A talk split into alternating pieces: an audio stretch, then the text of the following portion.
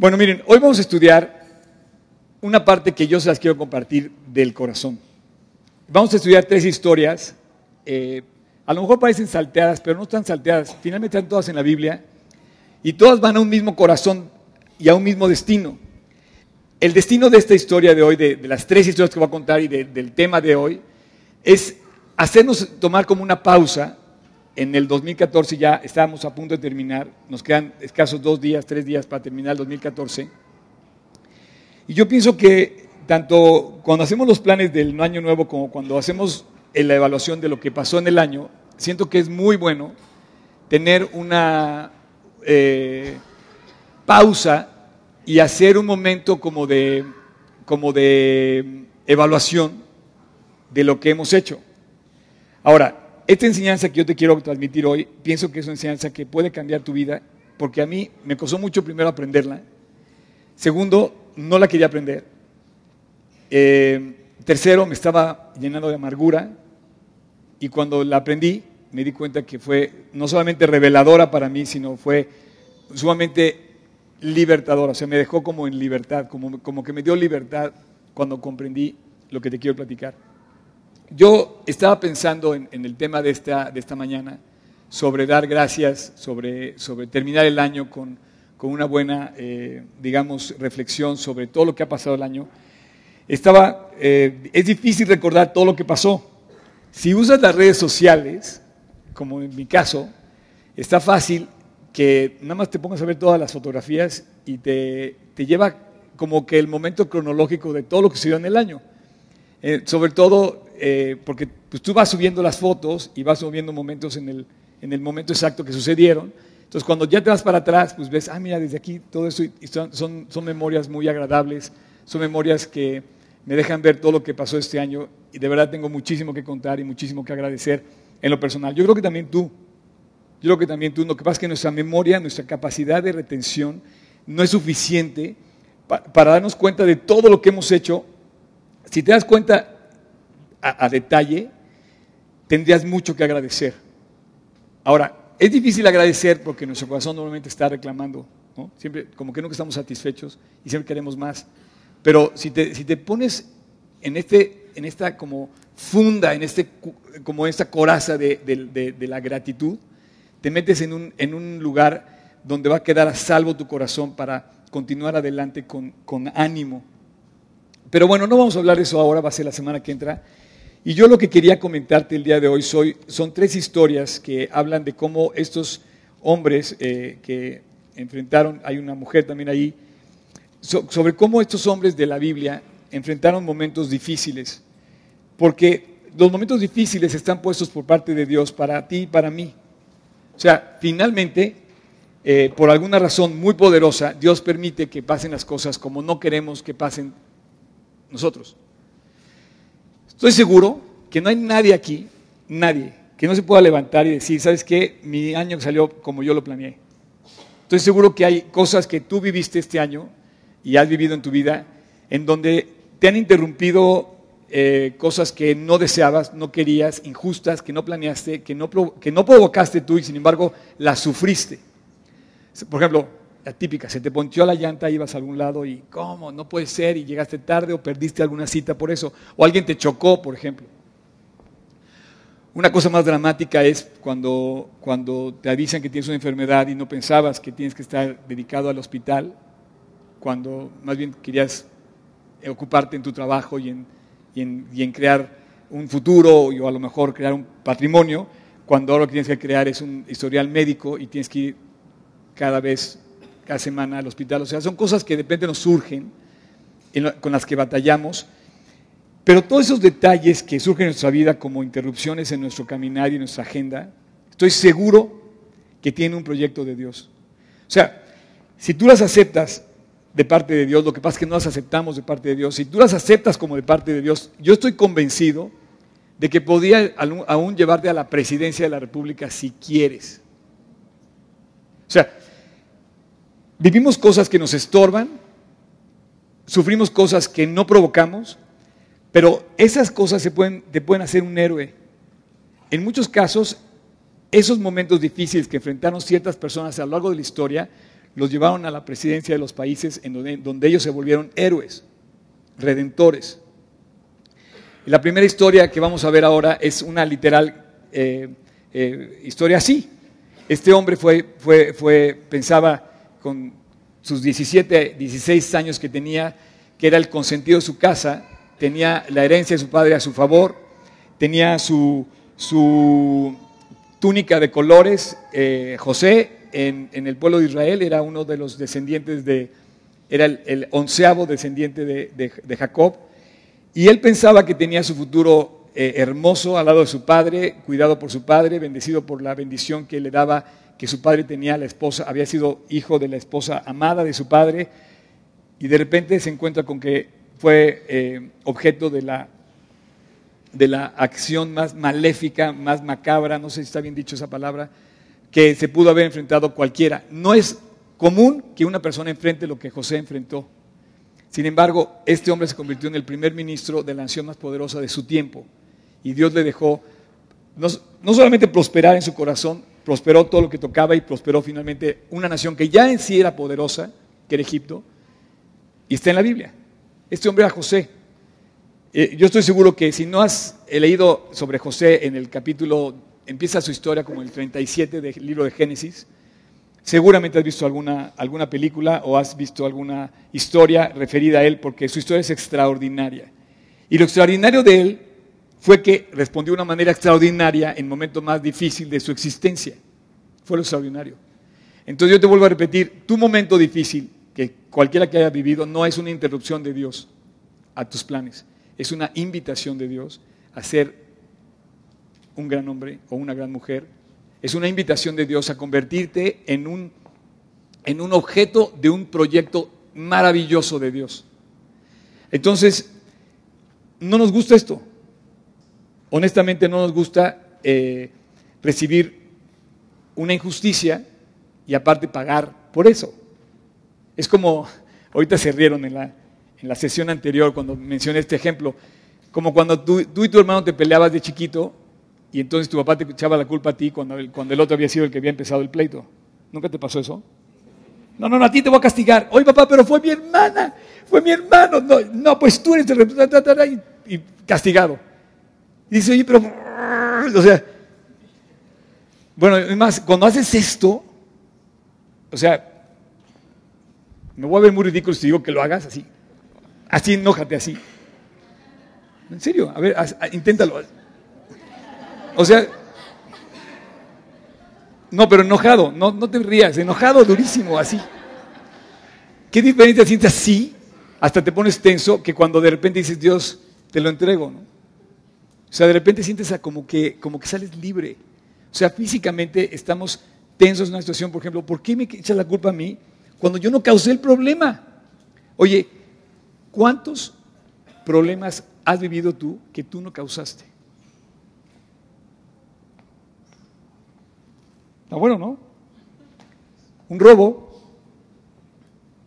el coraje que te da que te roben tus cosas, que se metan a tu casa, que, que, que saquen de tus cajones las cosas.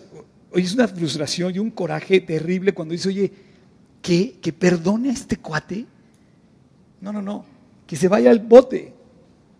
Pues sí, tendrá que irse al bote, si, una persona que roba, porque eso está penado por la ley, pero tú, tú en tu corazón, tú no puedes guardar esto porque entonces no estás descubriendo el proyecto que Dios quiere. Cuando Dios te, te permite descubrir que esas cosas que te pasan o que me pasan a mí, tienen un proyecto de Dios, tienen un propósito de Dios, tienen un plan de Dios más alto, descubres un gran tesoro en la vida. O sea, esto es la teoría, pero cuando la vives, está, está increíble. La historia de José, no te la puedo contar toda, pero más o menos, eh, José no pudo cambiar las circunstancias. Él de repente estaba de la noche a la mañana metido en un lío tremendo. No llegó a su casa, estaba en un hoyo. Cuando salió, lo ataron de manos y se lo llevaron de esclavo a Egipto. No le daban, ya no digan o sea, de comer, o sea, lo hicieron, lo vendieron como esclavo. Y de la noche a la mañana él estuvo sujeto a una gran injusticia innombrable, ni siquiera, no, se, quiere, ni siquiera, no, se, quiere, no se puede ni siquiera platicar esta injusticia. Lo que, lo que José sufrió en Egipto, yo creo que no hemos llegado a, a sufrirlo así.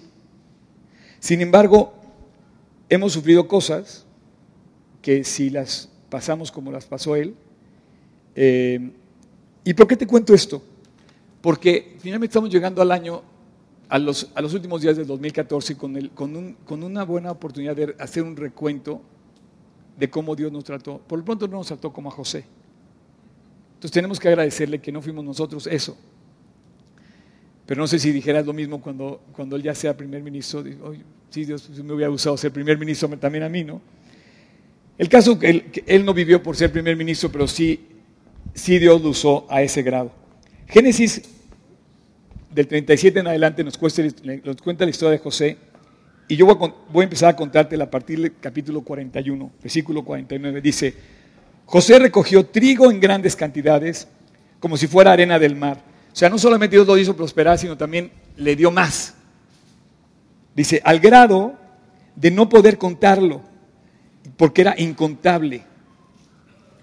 O sea, de haber sido vendido como esclavo, de repente él vislumbra la posición que tiene ya extraordinaria de ser el primer ministro, aparte con éxito, porque pues todo estaba marchando súper bien en, en, sus circunstancias. Sin embargo, se avicinaban los siete años de vacas flacas, los famosos siete años de crisis. Antes de que llegara el primer año de hambre, le nacieron a José dos hijos. Y bueno, ¿por qué quiero hablarte de los hijos? Porque estos dos hijos de José, simbólicamente, para mí, representan un gran mensaje que él te quiere dar, aunque no vamos a hablar de esos, pero sí del símbolo que son sus nombres. José tuvo dos hijos, los cuales le dio a Senat, la hija de Potifera, el sacerdote de On. Al primogénito le puso por nombre Manasés, porque dijo, Dios me ha hecho olvidar todos mis sufrimientos y toda la casa de mi padre. Entonces al primer hijo que tuvo, sabiendo que iba a ser un ser que iba a ver todos los días, que iba a correr a sus brazos, que iba a poder abrazarlo, que iba a poder verlo crecer y que iba a estar cerca de él continuamente, honrando a Dios con gratitud, le puso un nombre que le permitiera recordar quién era Dios en su vida. Esto habla de, un corazón extraordinario de José. Yo no sé si tú y yo tenemos el mismo corazón, pero de repente dice que él pudo ver la mano de Dios en todo lo que le pasó. Oye, repruebas el examen. Eh, tienes que perdonar a alguien que no siquiera te ha pedido perdón a ti. Eh, te robaron, eh, te, corrieron de tu trabajo, perdiste el empleo, perdiste el contrato, sufriste un asalto, sufriste una cosa más fuerte todavía, sufriste una incapacidad donde definitivamente la enfermedad te llevó. Y bueno, esto refleja el corazón de un hombre que dijo, Dios me hizo olvidar mis sufrimientos. O sea, evaluando 2014, Dios me hizo olvidar mis sufrimientos. ¿Por qué? Porque fue más lo que recibí de Él que lo que me pudo haber quitado. Y finalmente nos quitó un año más de vida a todos, no nada más a mí, a todos, pero te dio un año más de bendiciones que puedes contar, las bendiciones que te hizo, las bendiciones que te hicieron olvidar los sufrimientos que sufriste. El segundo hijo que tuvo José, dice el versículo 52, el segundo le puso por nombre Efraín. ¿Alguien se llama Efraín? Dígame que sí. ¿Nadie, ¿No hay ningún Efraín? ¿Alguien le quiere poner Efraín a su próximo hijo? No, es cierto. Porque dijo, Dios me hizo fructificar en la tierra de mi aflicción. No solamente Dios me guardó de mis sufrimientos, sino me prosperó en la tierra de mi aflicción. Otra forma de honrar a Dios es diciéndole, Dios, no solamente tú cuidaste mis sufrimientos y me hiciste olvidarlos, sino además me hiciste prosperar en las peores circunstancias que he vivido, en la tierra de mi aflicción. Esto es un, es un mandamiento de la Biblia y lo vas a ver en todos lados, pero podemos empezar a caminar con Dios cuando todo está bonito. Dios no te dijo que cuando tú, tú, vinieras a conocerlo, todo iba a estar bonito. Te dice el Salmo 23, Dios es mi pastor. No dice, todo va a estar bonito. Dice, nada me va a faltar, porque tú estarás conmigo. O sea, el Salmo 23 lo que dice es, Dios va a estar conmigo, es la gran diferencia. Es lo que vamos a ver en la segunda parte, en la segunda historia que te voy a contar, que Dios va a estar conmigo, que Dios va a estar contigo. Y, José comprendió esto, que Dios estuvo con él, lo guardó, lo hizo olvidar y finalmente lo hizo prosperar. Tendríamos muchísimo material para hablar nada más de estos dos nombres maravillosos que tuvo el hijo de Jacob, pero fue simbólicamente un memorial que les puso a sus seres queridos más cercanos, honrando la memoria de Dios y honrando la provisión de Dios y honrando la bendición de Dios. Uno Manasés, Dios me hizo olvidar los sufrimientos, y otro Efraín, Dios me hizo prosperar. Ese es el futuro que Dios tiene para ti y para mí, al, lado de Dios. Ese es el futuro de 2015, 2016, 2017, los años que vengan adelante, si Dios permite vivirlos, aunque vengan los sufrimientos, dice Dios, si Dios está conmigo, ¿quién va a contra mí? Así es que yo te puedo decir que hay cambios en tu vida que este 2014 nos hizo enfrentar. Por ejemplo, hay cambios voluntarios que tú te propones, por ejemplo, a dieta. ¿Sabes qué? Voy a reducir mi consumo de carbohidratos, voy a reducir mi consumo de azúcares, etcétera, y te propones hacer un cambio en tu vida. Algunos nos proponemos y seguimos igual, ¿no? Este, pero bueno, necesitamos alcanzar esos cambios. Y, hay, hay cambios voluntarios, pero hay cambios a fuerzas.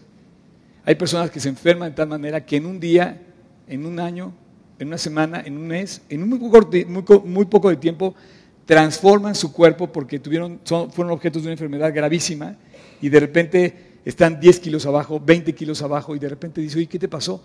No, pues es que no es que me puse a dieta, es que a fuerzas enfrenté tal enfermedad. Hay cambios que nos sorprenden. Hay cambios que, eh, que podemos pensar que vienen en camino, pero hay cambios que nos sorprenden. O sea, si de repente nos, nos asalta alguien, pues nos sorprendió esa cosa y nos, nos, dejó en una situación de dolor y de, a lo mejor, de, de, nos redujo, o sea, nos quitó lo que teníamos, ¿no? Pero hay cambios que, que vienen paulatinamente y que, y que, y que son como, eh, se van dando con el tiempo, ¿no? Por ejemplo, te preparas para un examen y, y lo habías reprobado, pues, entonces son cambios que vienen. Hay, hay cambios que vienen de un jalón, de repente hay cambios que vienen cronológicos. En el caso de José, de la noche a la mañana enfrentó un cambio muy fuerte. Y yo te quiero preguntar, ¿qué cosas enfrentaste este año que hicieron que tu vida cambiara?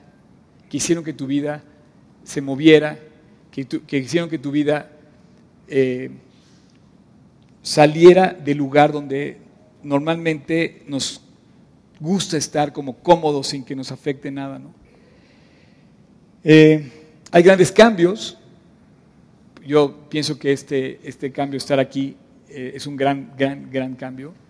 Finalmente nos logramos cambiar en un tiempo récord y Dios nos proveyó de una un espacio de tal manera que podemos hacer uso de este lugar. Eh, estamos inclusive planeando para el año que entra que podamos celebrar aquí eh, un concierto de Año Nuevo el día 31 en la noche para dar gracias. Sería bueno, ¿no? Y vamos a hacerlo este año, pero mejor ya para el año que entra, porque son demasiadas cosas.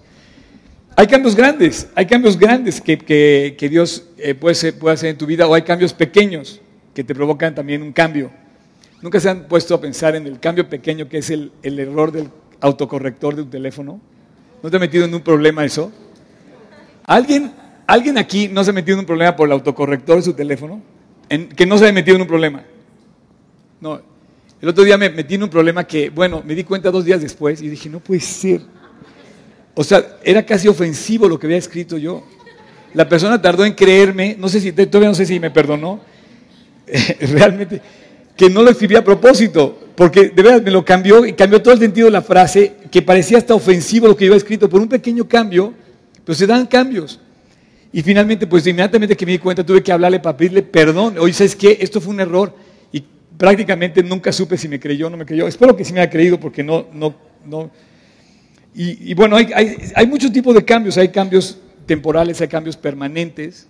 Tú puedes a lo mejor moverte momentáneamente de, lugar de trabajo, de lugar de residencia, porque tu escuela, te fuiste a un seminario especial, te fuiste a un curso especial, a un diplomado especial, tu trabajo te movió de ciudad y puede ser un cambio temporal, pero hay cambios permanentes, terribles, que no puedes cambiar. ¿Cuántas personas en esa cena Navidad dejaron lugares vacíos de personas que no se pueden volver a ocupar porque ya no están con nosotros? Es un cambio para siempre, ya no lo podemos evitar.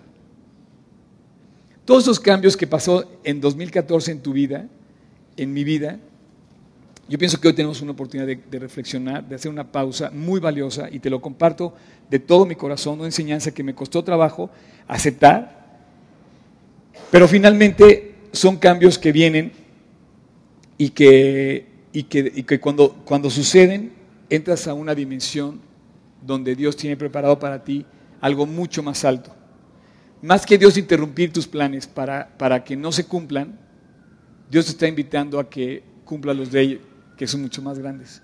Entonces José en Egipto se vio frustrado de una injusticia y su vida cambió por completo y de repente tú ves el desenlace de esa historia y dices fue extraordinario, se convirtió en, en, un, en un gran hombre, en un muy, muy eh, célebre personaje de toda la historia, de todos los tiempos. El otro José que vamos a hablar es el José de María, de Historia de Navidad. Todos, digo, si no supieron de José, seguro saben de José y de María. Imagínate qué reto hay tan grande hablar de, de una historia navideña, la historia de Navidad, cuando todo el mundo sabe de la historia de Navidad, además no la puedes cambiar como ninguna parte de la Biblia la puedes cambiar, tienes que hablar lo mismo que dice la Biblia. Sin embargo, ¿qué, libro tan extraordinario es la Biblia que te permite renovar las enseñanzas. O sea, no hay ninguna enseñanza que no tenga algo fresco. Y para mí, hoy pensando en el, pasaje este de José y de María en Belén, me, recuerda que él también enfrentó algo muy fuerte como, como novio. Ves que a ustedes les gusta el romance, ¿no? A todos les gusta el romance. Bueno, imagínate, independientemente, vamos a quitarle el nombre a María, que bueno, fue la mujer especial que Dios eligió para que naciera de ahí el Redentor. Vamos a salirnos de esa escena tantito. Estrictamente hablando eran novios, estaban comprometidos. Tú imagínate que tu novia de repente te dice que está embarazada de alguien que no, que no eres tú.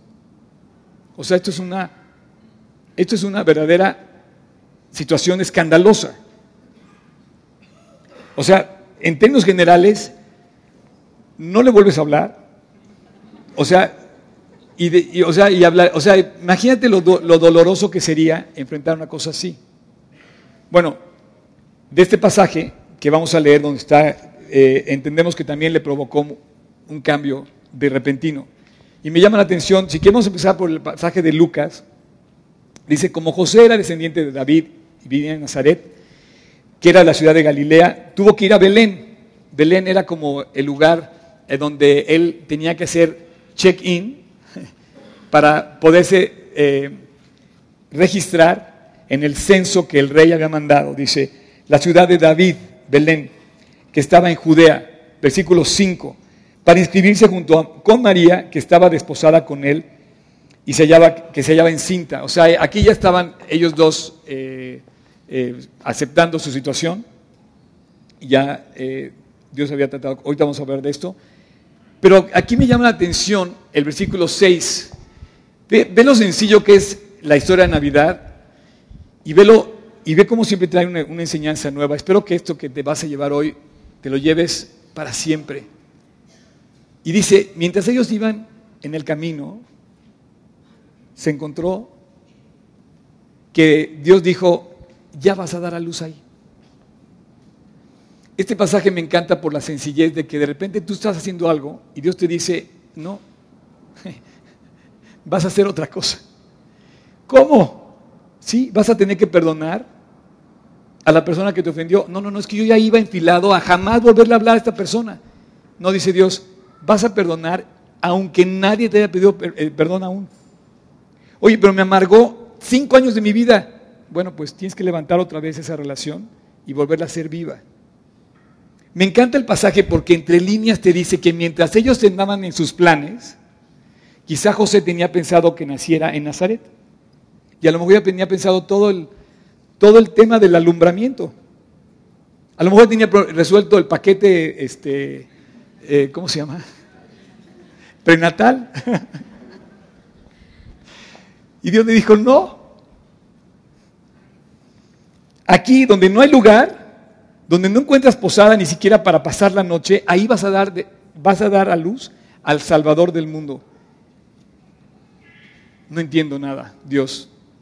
Pues no que iba a nacer el, porque ya le había tratado con el tema de que, ¿quieres poner el pasaje, Tocayo?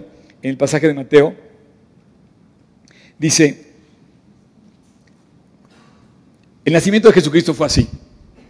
María, la madre de Jesús, estaba comprometida con José, pero antes de unirse como esposo se encontró que ella se hallaba encinta, que había concebido del Espíritu Santo. Es lo que te decía. O sea, esto es un escándalo.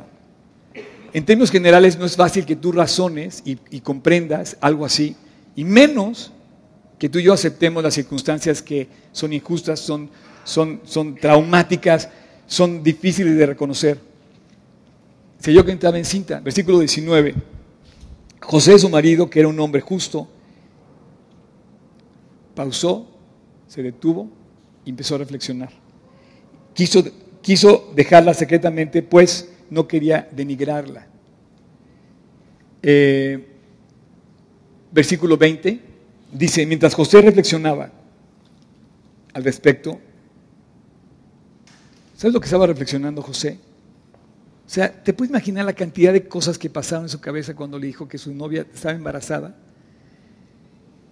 O sea, ponte a pensar todo lo que pasa en tu cabeza cuando te sucede una cosa que tú no deseabas, que tú no planeabas, que tú no querías, una cosa injusta, una cosa frustrante, una cosa mala que no querías. Te pasa todo por la cabeza. Quieres, quieres gritar, quieres explotar, quieres romper, quieres correr, quieres desaparecer, quieres pedir justicia.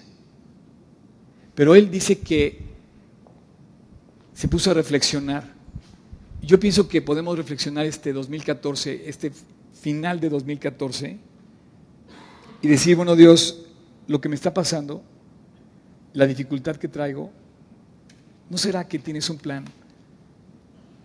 ¿No será que estás planeando hacer algo grande conmigo?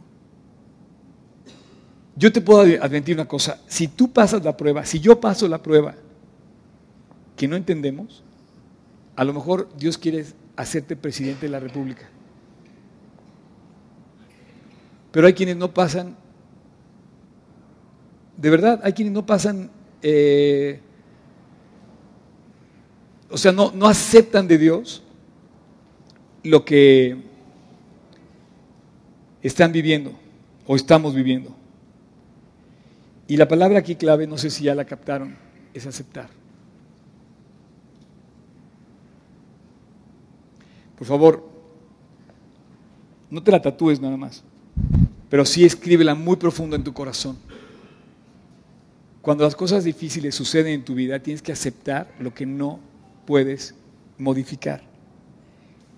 Y Dios le va, y Dios le va a, garantizar por medio de la revelación de su palabra que eso viene de parte de Dios.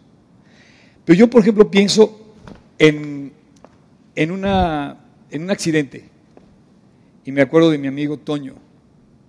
Eh, este hombre injustamente a los 21, 22 años lo dejaron parapléjico, de la cintura para abajo. Injustamente, él no había causado el accidente y de la golpiza que le dieron, lo dejaron paralítico para siempre. Él ahorita debe tener cincuenta y tantos años y no puede caminar desde los 20, pero él no nació paralítico. Tardó mucho en aceptarlo, pero la palabra clave en su vida fue aceptar. Mientras no aceptó, se, amargó. Entonces, mientras tú no aceptas que Dios tenía otros planes, eh, José, honestamente es algo extraordinario lo que vemos en José y en el otro José, porque él de repente aceptó lo inaceptable, aceptó lo inaceptable razonablemente era inaceptable. recibir a tu, a tu novia estando embarazada de otra persona. Sin embargo, Dios le refleja y le dice, José, hijo de David, no temas recibir a María, porque lo que está sucediendo en su vida fue ocasionado por un plan maravilloso que yo tenía con él, y contigo.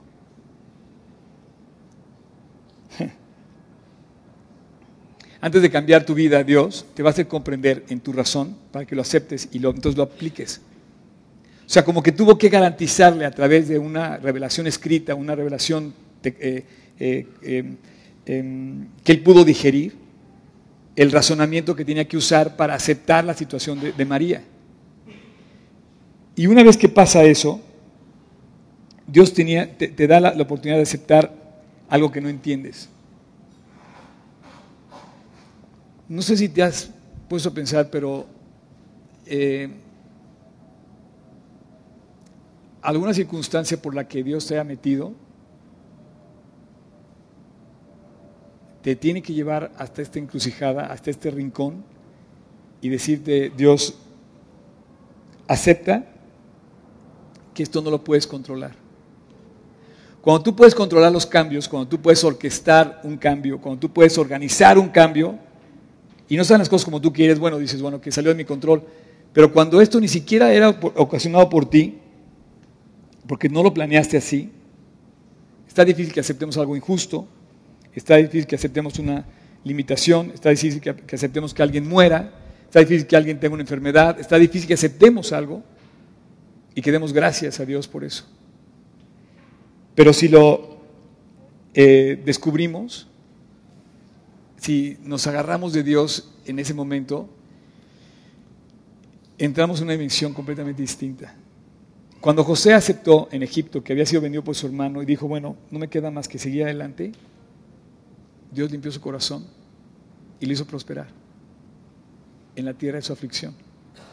Dios limpió, su Efraín y Dios limpió su corazón y lo hizo olvidar todos los sufrimientos que había vivido en la casa de su padre y lo hizo que nombrara a su hijo Manasés. Y cuando José con, María comprendió que era un plan de Dios, fíjate nada más, qué hermoso Dios le habla. El pasaje de verdad es súper alentador. Este pasaje es el pasaje, uno de los pasajes que siempre recurrimos en Navidad, ¿no? Versículo 21, tocayo.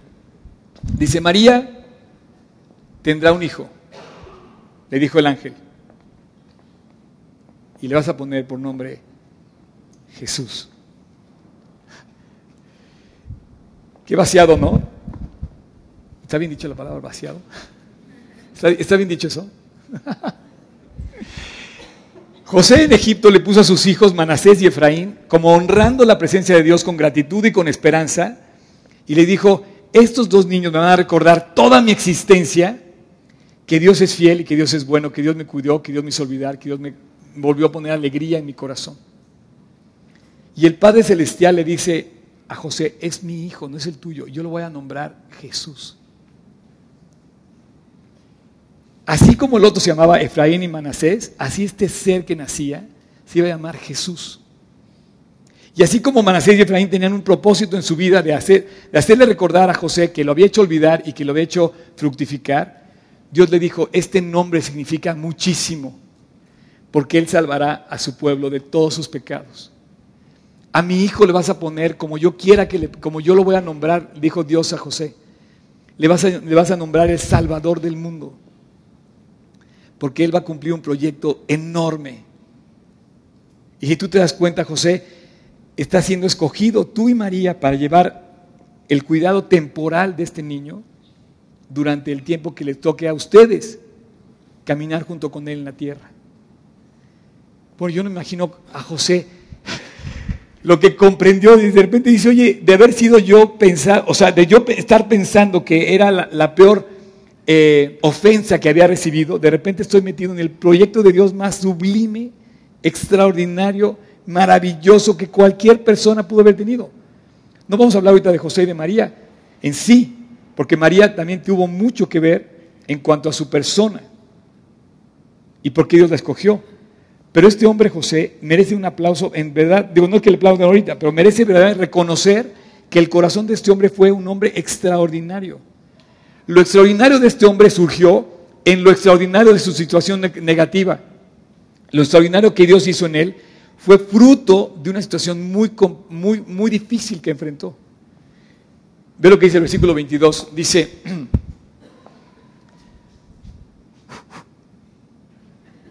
a ver, soplene. Ahí está. El pasaje dice, la Virgen concebirá. Entonces, oye, claro, pues es que todavía no, habíamos, no nos habíamos juntado. Eh, dice, dice, y dará luz un hijo y le pondrás por nombre Emanuel y otro significado de Dios increíble. Dios está con nosotros. Qué increíble. Si Dios está con nosotros, ¿quién contra nosotros? Si Dios está con nosotros, no importa que Él esté sobre nosotros, está con nosotros. No sé si me explico. Dios está sobre nosotros, Él es soberano y permite cosas que, exceden nuestro control, que son como tragedia de repente, pero también está con nosotros para pasar por ese momento y hacernos salir adelante. Porque finalmente Dios quiere que tú y yo tengamos victoria, que tengamos éxito. Dios quiere hacernos sonreír, Dios quiere hacernos tener victoria. Dios quiere, que, Dios quiere ponernos la medalla. Dios quiere que tú salgas triunfante. Y entonces dice, Él va a salvar al, pueblo de sus pecados, a toda la nación. Pero también su nombre significa que Dios está con nosotros. Qué padre saber que Dios está conmigo y también que está sobre mí. Él es poderoso para dirigir lo que me sucede, pero también es mi gran compañero que me sostiene cada día de mi vida mientras voy en el camino. Dios está con nosotros. Y finalmente el versículo 24 dice, cuando José despertó del sueño, hizo lo que el ángel del Señor eh, le había mandado y recibió a su mujer.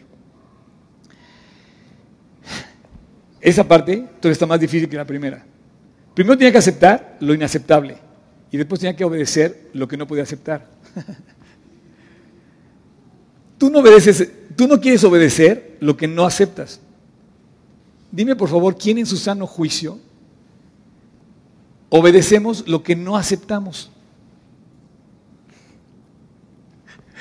Y dice que se despertó y hizo tal cual le había dicho el ángel. No, este hombre es extraordinario. De verdad, José es extraordinario.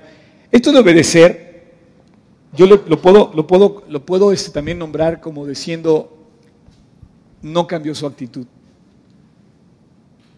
Cuando tú obedeces lo inaceptable, no cambias tu actitud.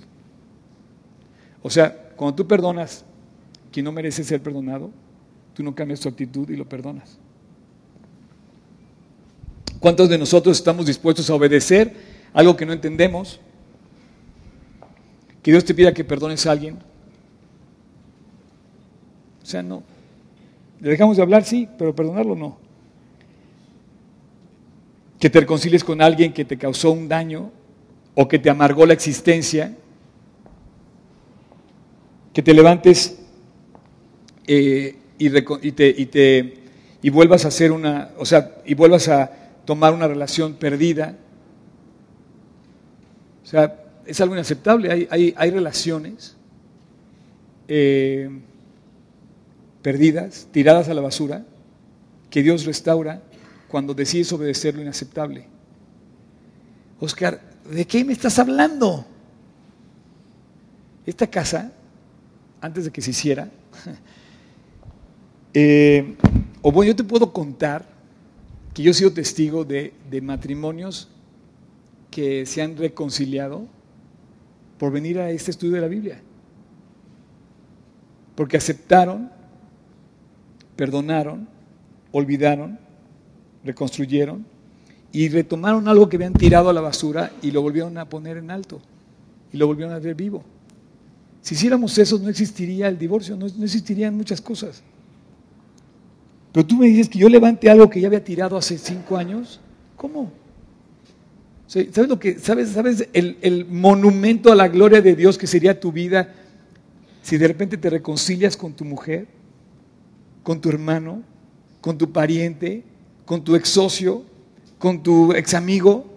¿Sabes el monumento para la gloria de Dios? Le llamarías bendición de Dios. Dios lo hizo en mí. Estoy seguro que llamarías algo, tomarías una piedra, tomarías una cosa, te colgarías algo como, una, como algo con mucho significado para decirle al mundo que Dios hizo lo que nadie podía hacer, hacerte perdonar lo imperdonable. Parece que Dios te dice que, que no podemos entender, esto es así como irrazonable, no lo podemos razonar. Dios te parece que te dice que obedezcas lo que no entiendes o que obedezcas lo que no aceptas y que, lo, y que lo obedezcas ya, que no tardes más. Honestamente, José, mis respetos. Ambos Josés. Porque de situaciones completamente inaceptables surgieron dos personajes para la gloria de Dios. Ellos mismos llevan un nombre, como José, ambos, que automáticamente representa un gran testimonio para la gloria de Dios automáticamente. Y bueno, mi tercera historia tiene que ver con una situación en el Antiguo Testamento y te pudo haber tomado más, pero eh, por lo pronto quise usar nada más estas, estas tres historias. Pero yo estoy seguro que algo va a quedar grabado para siempre en este, en este lugar, en el futuro. En tu vida, eh, si participaste en esto, de alguna manera, poca o mucha, este lugar va a ser una bendición. El último día que vi a uno de los pintores que estaba aquí, un chavito que me cayó muy bien, no sé, a lo mejor está viendo, si no está viendo, qué padre. No me pude despedir de él porque pues, lo vi aquí diario, oye, píntale acá, y no, y qué, y todo, quítale allá, y todo cosas. Y este, muy buena onda, me tuvo toda la paciencia del mundo, cosa que este, no cualquiera me tiene paciencia. Pero bueno, el último día ya no lo vi y de repente supe que ya no iba a regresar y le llamé por teléfono. Le dije, oye, nada más hablo para despedirme de ti, ¿no? Porque pues no, no te vi y te quiero dar las gracias. Y le quiero decirte que algo de ti quedó para siempre en esta casa. O sea, todo lo que pintó, pues lo pintó él, ¿no? Y tu huella quedó aquí, ¿no? Pero simbólicamente algo queda de nosotros en, las cosas que tocamos o que vemos o que hacemos. Pero algo que debe quedar para la gloria de Dios. Por eso estoy haciendo referencia a este lugar, ¿no? Porque pienso que este lugar quedó como mucho en referencia a lo que Dios hizo y lo, y lo que Dios va a hacer. Pero ya es suficiente con lo que Dios hizo. Si Dios no hiciera mucho en el futuro, ya cuando nos había llegado hasta aquí, ya lo hizo, ¿no? Y, este, este momento que esta es la, la tercera historia que te quiero comentar es porque de repente surge una batalla tremenda en el pueblo de Israel con los filisteos y el profeta Samuel decide levantar una piedra que, nombra entre un lugar y otro. Simbólicamente parece que tienen eh, también símbolos los nombres. Eh, era el valle de, era, era, entre un lugar que se llama Mispa, que Jacob ocupó también como para levantar un testimonio para, como respuesta de Dios, y otro que se llamaba Shen, Shen, Shen. Eh, y en medio de ahí dice, que, vivieron una, respuesta de Dios y pusieron una piedra que le llaman Ebenezer. Dice el pasaje así. Eh, dice, los habitantes de Kiriat Jearim fueron y se llevaron el arca del Señor, la pusieron en casa de Abinadab, la cual estaba en la colina, y, la, consiguieron, perdón, y consagraron a Eleazar, su hijo, como guardián del arca del Señor.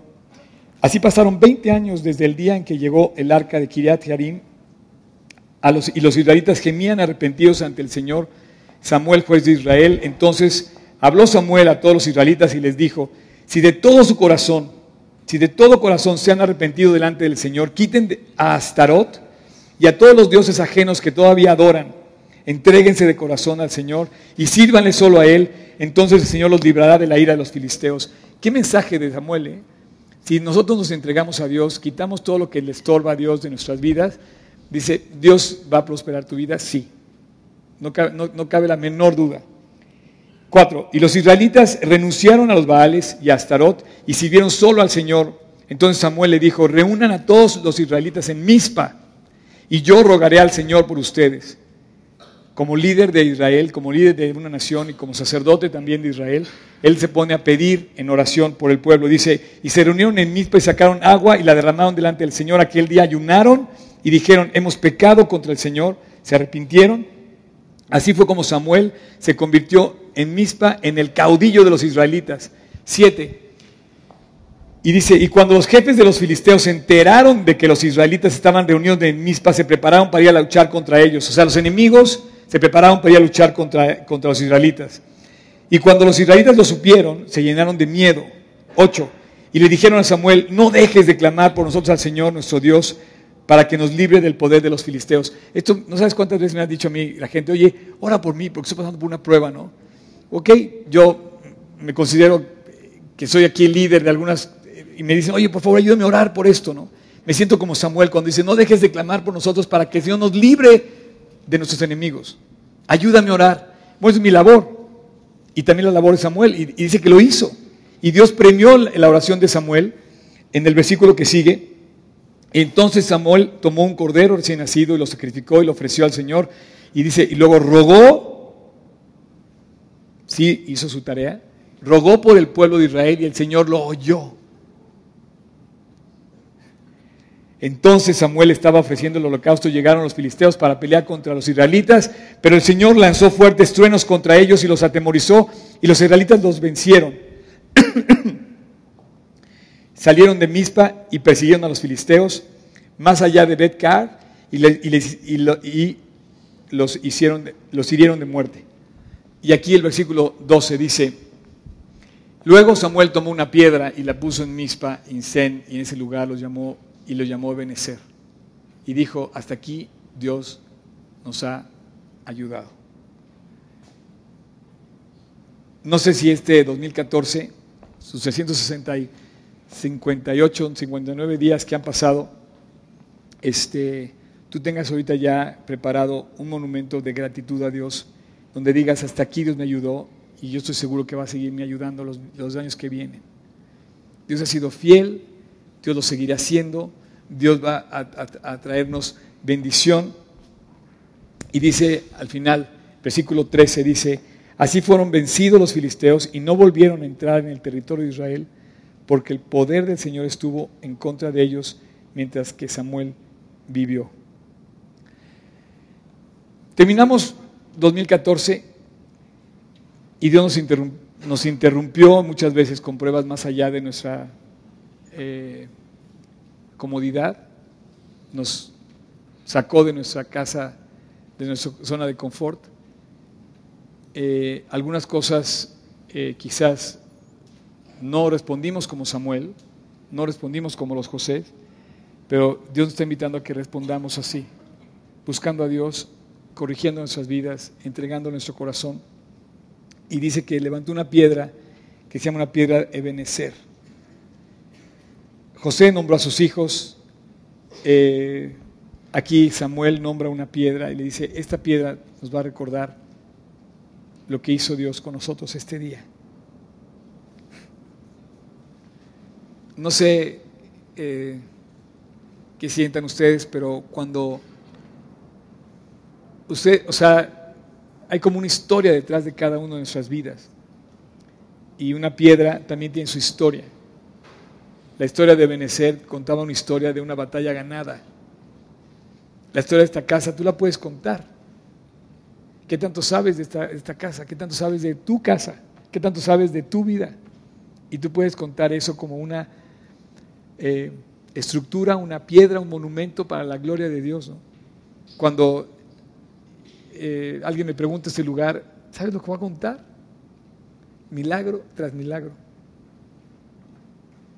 Comenzando por cómo trajo Dios todos los detalles. y finalmente, nuestras vidas debieran ser un monumento para la gloria de Dios. Este versículo, puedes volver al versículo, ya vamos a terminar. Y. No, el 12 toca yo. Este versículo podía parecer que tiene una reserva, así como, no, pero todavía le falta. Si te fijas, el versículo podía parecer que termina diciendo, ¿quién sabe qué va a pasar en el futuro? Dice, hasta aquí nos ha ayudado Dios. Como diciendo, ¿quién sabe si nos va a seguir ayudando. Claro que nos va a seguir ayudando, por supuesto. O sea, Dios no se va a acabar. Dios nos agota, Dios no se va a cansar de nosotros, al contrario, va a querer seguirnos manteniendo. Y parece que expresa ciertas reservas por un futuro incierto, pero en el fondo, todos los creyentes podemos contar que hasta este día Dios ha sido fiel, por lo tanto, los, los días que vienen, Dios lo va a seguir siendo adelante. En el capítulo de Hechos 26, dice Pablo algo parecido, dice, pero habiendo obtenido auxilio de Dios, persevero hasta el día de hoy. O sea, hasta el día de hoy Dios me sigue ayudando. Tal cual como lo hizo Benecer, Pablo también decía esto.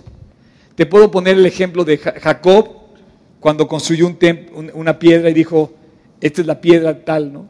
O por ejemplo las tumbas donde, donde, donde enterraron a sus esposas, que también tenían un significado. O por ejemplo el monte, el monte de Sión o el monte de, el monte de donde se le apareció en la zarza a, Moisés. Todos tienen como un significado. Pero hoy, hoy yo puedo creer que Dios nos ha ayudado hasta el día de hoy y puedo perseverar dando testimonio a pequeños y a grandes, no diciendo nada fuera de las cosas que los, antiguos profetas me han dicho. Quiero terminar pidiéndote que voy a pedirle nada más a nuestro único valiente que pasó, al joven de barba. Ven, pasa con tu, con tu guitarra. Quisiera terminar eh, esta mañana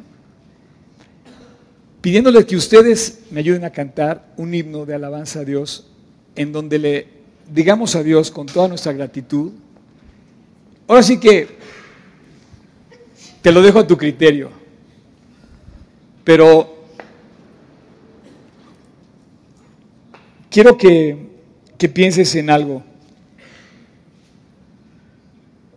De las cosas padres pues, no te puedes quejar porque finalmente están padres, ¿no? o sea, si cenaste coche, pues qué padre. Si te, si, te cenaste tu suéter o tus zapatos o algo, qué padre. Si te fue bien en el, en el trabajo, pues qué padre.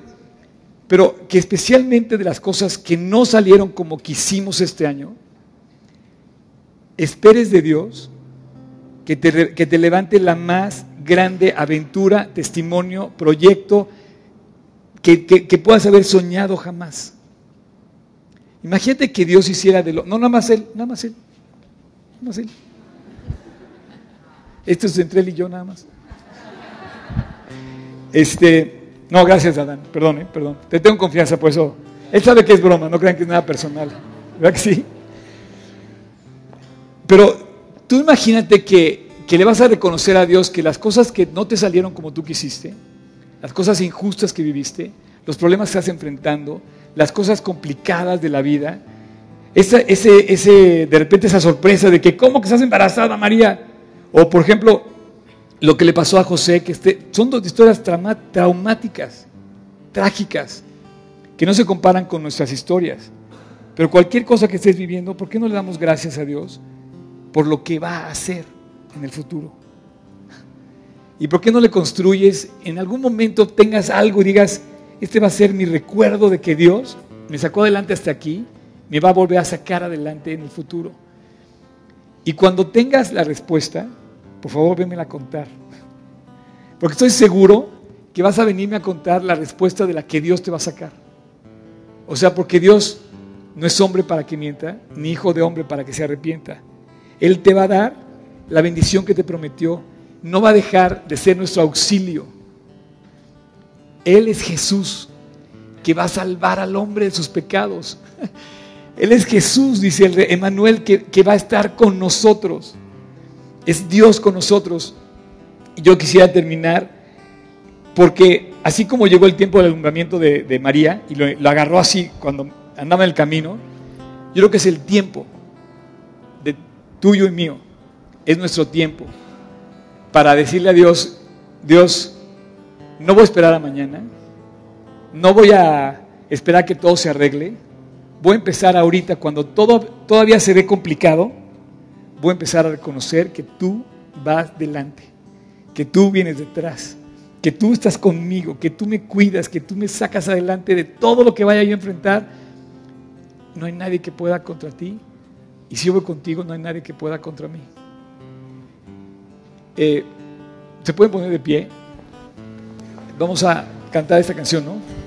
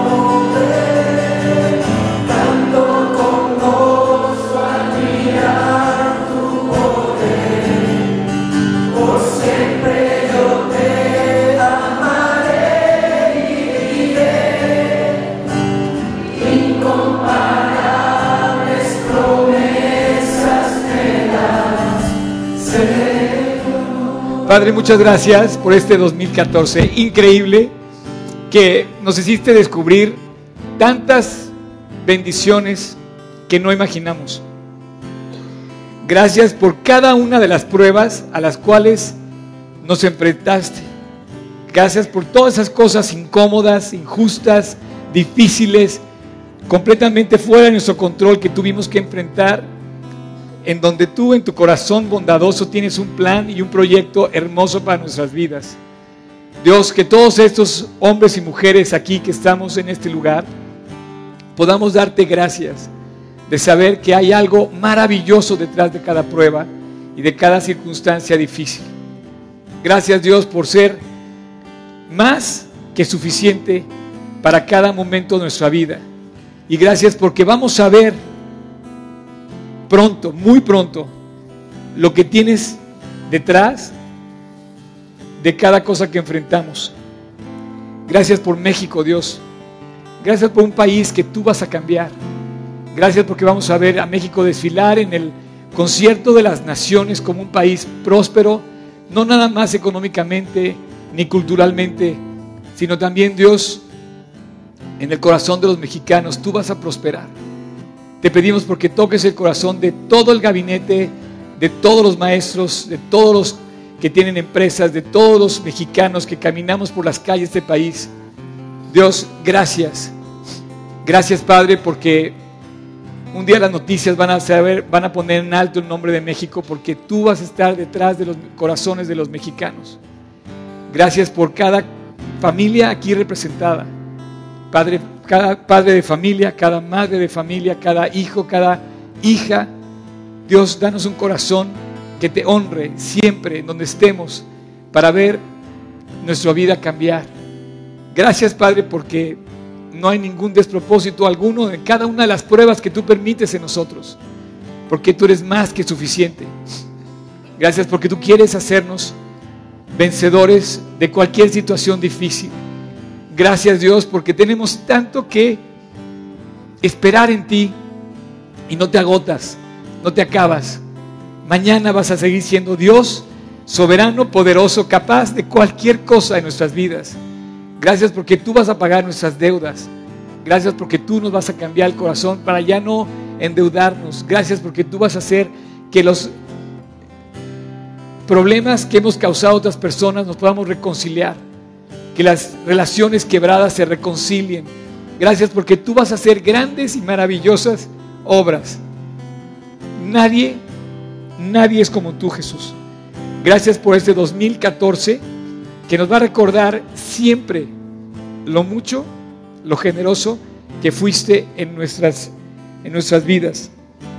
Y gracias por el 2015 que viene adelante, que seguramente Dios será mejor todavía. Te lo pedimos en tu precioso nombre, Jesús. Amén.